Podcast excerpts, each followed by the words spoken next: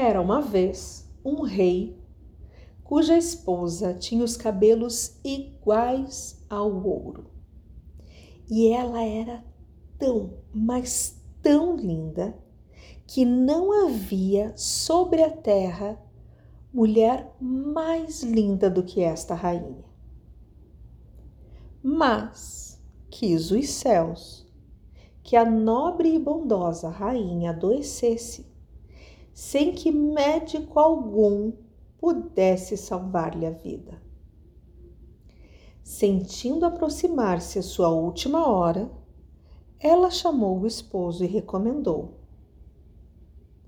Depois da minha morte, se quiseres casar outra vez, por favor, não case com uma mulher menos formosa do que eu.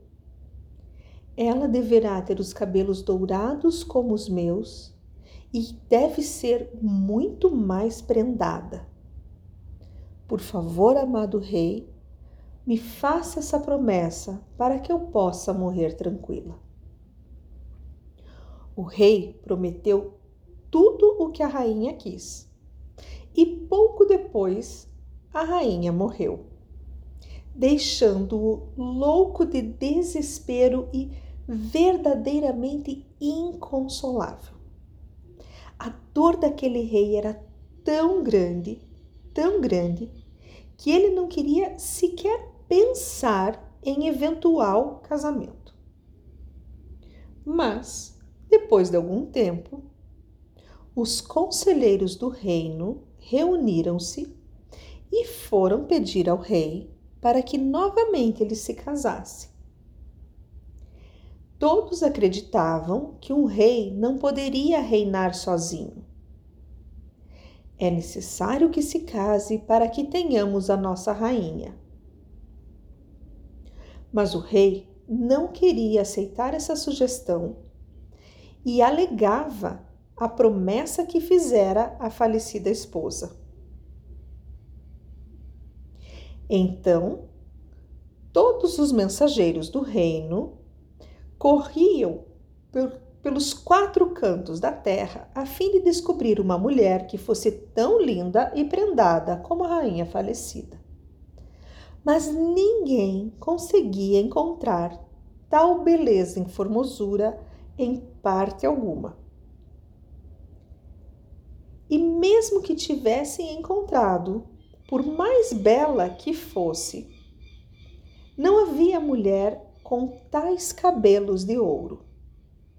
Então os mensageiros voltavam sempre de mãos vazias.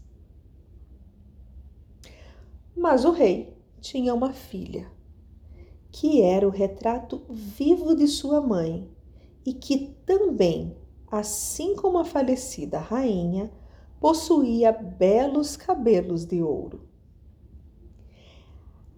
A princesa já estava uma moça quando um dia, reparando nela, o rei percebeu que ela era igualzinha à falecida rainha.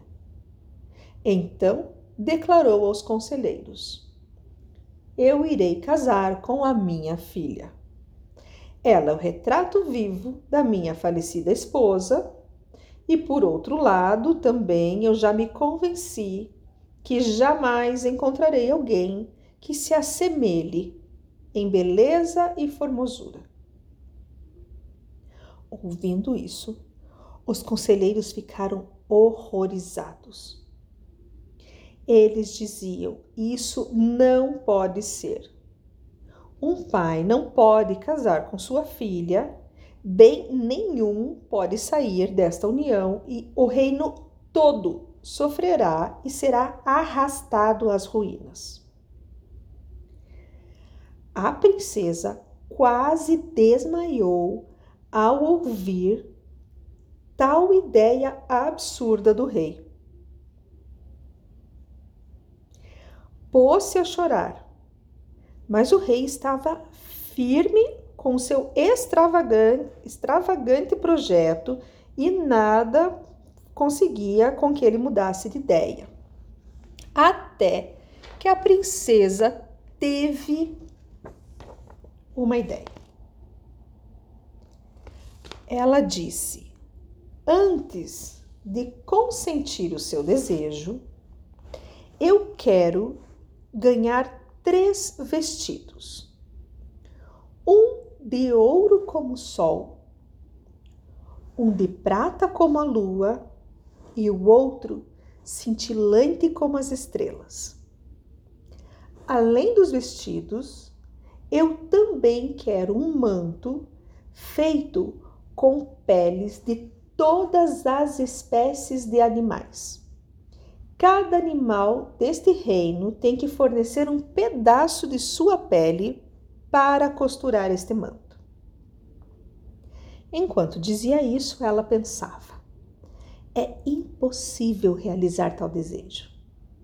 Mas com isso eu vou conseguir desviar do meu pai o seu horrível propósito. Mas o rei não desanimou. Ele reuniu todas as moças mais hábeis do reino que tiveram que confe confeccionar os três vestidos: um de ouro como o sol, um de prata como a lua e o outro cintilante como as estrelas. Enquanto isso, os caçadores foram incumbidos de capturar todos os animais do reino e tirar um pedaço de pele de cada um deles. E assim, também o manto feito com a pele de cada animal foi confeccionado. Finalmente, quando tudo estava pronto, o rei mandou buscar o um manto, mostrou a princesa e disse: Amanhã realizaremos as bodas. Ao ver que não lhe restava nenhuma esperança de comover aquele coração e mudar os tristes pensamentos do rei, a princesa resolveu fugir. Durante a noite, enquanto todos dormiam, ela preparou-se e apanhou três dos seus objetos mais preciosos: um anel, uma pequena roca de ouro e um minúsculo fuso também de ouro. Colocou tudo isso dentro de uma casca de noz. Colocou também dentro da casca de noz os três vestidos de sol, de lua e de estrelas envolveu-se no manto costurado com a pele dos bichos, pintou seu rosto e suas mãos com fuligem. Depois recomendou-se à proteção de Deus e saiu do palácio sem ser reconhecida. Ela andou a noite inteira e muito mais ainda até que chegou a uma floresta. Sentindo-se muito, mas muito cansada, ela meteu-se lá na toca no, de uma árvore, no oco de uma árvore, e adormeceu. Ao raiar o sol, ela ainda continuava dormindo profundamente e permaneceu assim até muito tarde. Mas justamente neste dia, um rei que era proprietário daquela floresta havia saído para caçar. E os seus cães, chegando àquela árvore, puseram-se a latir e saltar de um lado para o outro, até que o rei percebeu e disse aos seus caçadores: Vão lá ver que animal está escondido naquela árvore, no oco da árvore, onde os cães estão tão agitados. Os caçadores atenderam ao pedido do rei e foram verificar. Voltaram e disseram: no buraco daquela árvore está um estranho animal nós nunca vimos nada parecido antes. A sua pele é coberta de todo tipo de pelo e ele está lá deitado, dormindo. Este jovem rei disse: Vão lá, capturem este animal ainda vivo, amarrem-o bem na minha carruagem, no meu carro, para ser transportado conosco até o castelo. Os caçadores foram, agarraram a jovem que despertou aterrorizada e se pôs a gritar: Por favor, não me façam mal. Eu sou uma pobre criatura abandonada. Tendem compaixão de mim. Eu não tenho pai nem mãe. Levem-me convosco, mas não me façam mal. Então os caçadores disseram: Pele de bicho, tu serves bem é para limpar a cozinha. Vem conosco, que o teu serviço será varrer as cinzas. Meteram ela lá no carro e regressaram até o castelo. Deram-lhe uma como habitação um tugúrio, um quarto bem, bem pequeno, escuro, bem triste, que ficava embaixo da escada, aonde nunca penetrava um sequer um raiozinho de sol. Pele de bicho emaranhada e selvagem, como és, neste local é onde você irá morar. Assim falaram para ela.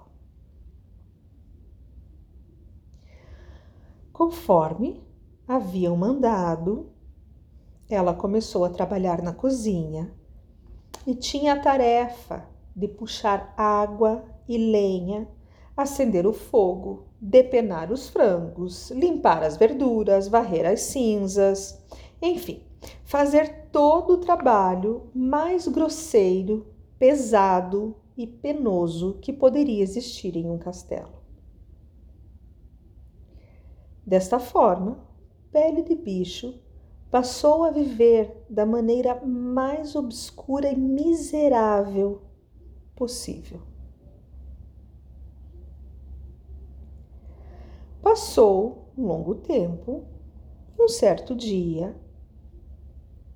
o rei decidiu que neste castelo haveria, haveria uma grande festa para a qual havia convidado lá meio mundo. Pobre criatura, pele de bicho, saudosa dos bons tempos de princesa, pediu para o cozinheiro, que era chefe daquela cozinha, se ela poderia subir até, até a festa. Eu fico do lado de fora, só vou espiar um pouquinho. Por favor, me deixe espiar a festa. Ah, está bem, disse o cozinheiro. Mas em meia hora você deve estar aqui para novamente varrer as cinzas. Então, ela pegou a sua lanterninha, entrou naquele horrível tugúrio, tirou o seu manto de peles, lavou as foligens que lhe cobriam o rosto e as mãos e toda sua esplendosa beleza reapareceu. Então, ela abriu a casca de nós, tirou lá de dentro o vestido, cujo tecido parecia feitos de raio de sol. Vestiu-se, adornou-se e foi à festa. Quando ela entrou no salão, todos os convidados ficaram embasbacados diante de tamanha beleza. Ninguém conhecia aquela moça, mas ninguém duvidava que deveria ser alguma princesa. O rei saiu correndo ao seu encontro, estendeu-lhe a mão e só quis dançar com ela. Enquanto pensava, meu Deus, que, que linda! Os meus olhos nunca tinham visto tanta beleza. Terminada a dança, ela inclinou-se e, quando o rei voltou a si de admiração, ela rapidamente já havia desaparecido, não se sabe por onde. Chamaram os guardas do castelo, interrogaram-nos, mas ninguém tinha visto aquela jovem sair. Pele de Bicho correu rapidamente para o seu tugúrio, tirou depressa o seu maravilhoso vestido, pintou o rosto e as mãos com fuligem, voltou a se enfiar lá no manto de peles e, novamente sendo a pobre pele de bicho, entrou na cozinha para retomar o seu trabalho quando o cozinheiro falou. Deixa isso para amanhã. Agora, o que eu quero é que você prepares a sopa de pão para o rei, pois eu também desejo espiar esta festa. Mas toma cuidado. Não deixes cair um fio de cabelo sequer dentro, senão para o futuro nunca mais terás nada para comer. O cozinheiro saiu, foi espiar a festa e a pele de bicho preparou uma sopa de pão para o rei. Esmerou-se por fazê-la mais deliciosa possível. Quando ficou pronta, ela correu ao seu tugúrio, trouxe o seu anel de ouro e colocou-o na vasilha em que era servida a sopa. Terminado o baile, o rei ordenou que servissem a ele a sopa. Comeu e gostou tanto, mais tanto, que declarou nunca ter comido sopa melhor do que aquela. Porém, quando chegou no fundo do prato, viu o anel de ouro e não conseguia compreender como aquele anel havia parado dentro do prato. Mandou chamar o cozinheiro, que ao receber o recado já estava preocupado e disse para a pele de bicho: Olha, menina, certamente você deve ter deixado cair um cabelo dentro da sopa e se assim for, você vai levar o que você merece. Mas, rapidamente, ele se aprumou e se apresentou diante do rei, morrendo de medo. E o rei perguntou quem era que havia preparado aquela sopa. Mais do que depressa, o cozinheiro respondeu: Fui eu, majestade.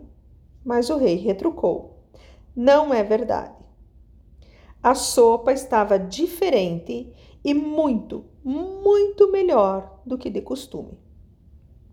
Então, o cozinheiro foi obrigado a confessar: realmente, majestade, não fui eu, mas Pele de Bicho foi quem fez a sopa. Então o rei ordenou: vai lá, traz Pele de Bicho, quero falar com ela. Assim que ela compareceu perante o rei, ele olhou para ela e perguntou: Quem és tu? Eu sou uma pobre criatura que não tem mais pai nem mãe. E o que é que fazes aqui no meu castelo? Eu não sirvo para coisa alguma, a não ser para que me atirem os sapatos na cabeça. E quem foi que te deu aquele lindo anel que estava dentro da sopa? Meu amado rei, eu não sei de que anel se trata, ela respondeu.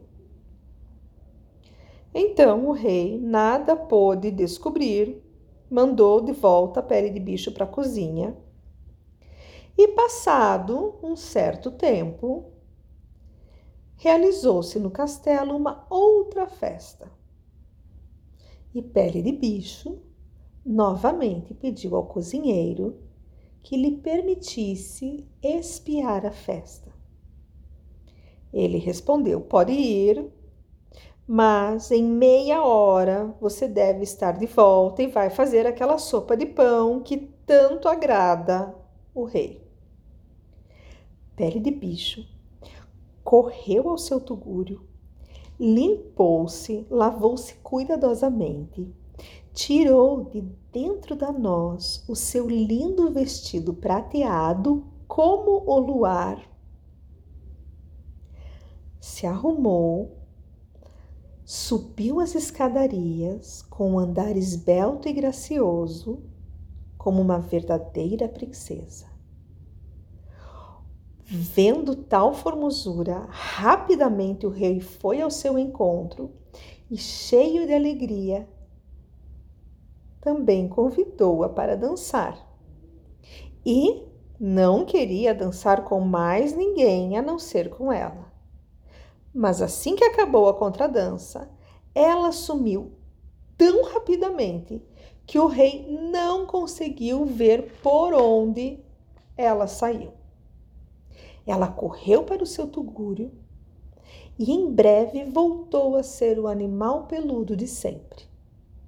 Depois correu para a cozinha a fim de preparar a sopa para o rei, enquanto o cozinheiro estava lá espiando a festa ela foi buscar a sua pequenina roca de ouro e colocou-a dentro da vasilha da sopa.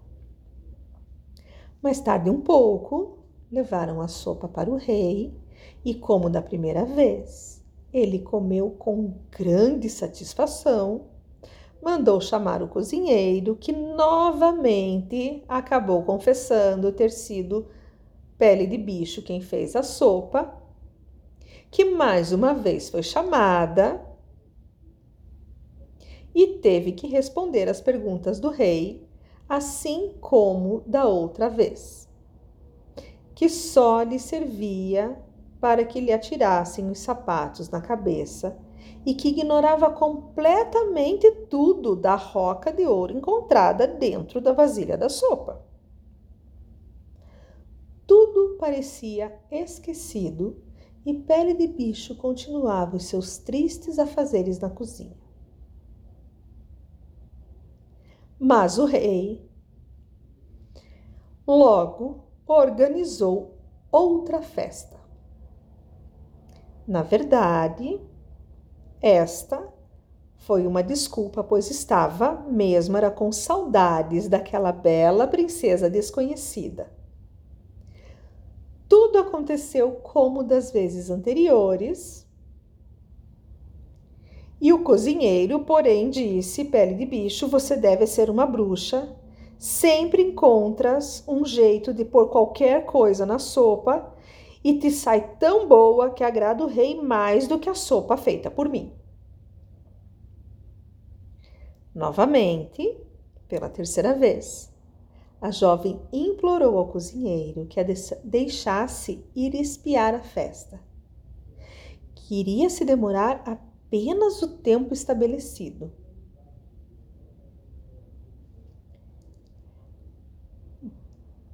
Depois da permissão, novamente ela correu ao seu tugúrio, lavou-se, penteou seus cabelos, colocou o seu vestido cintilante como as estrelas e dirigiu-se ao salão da festa.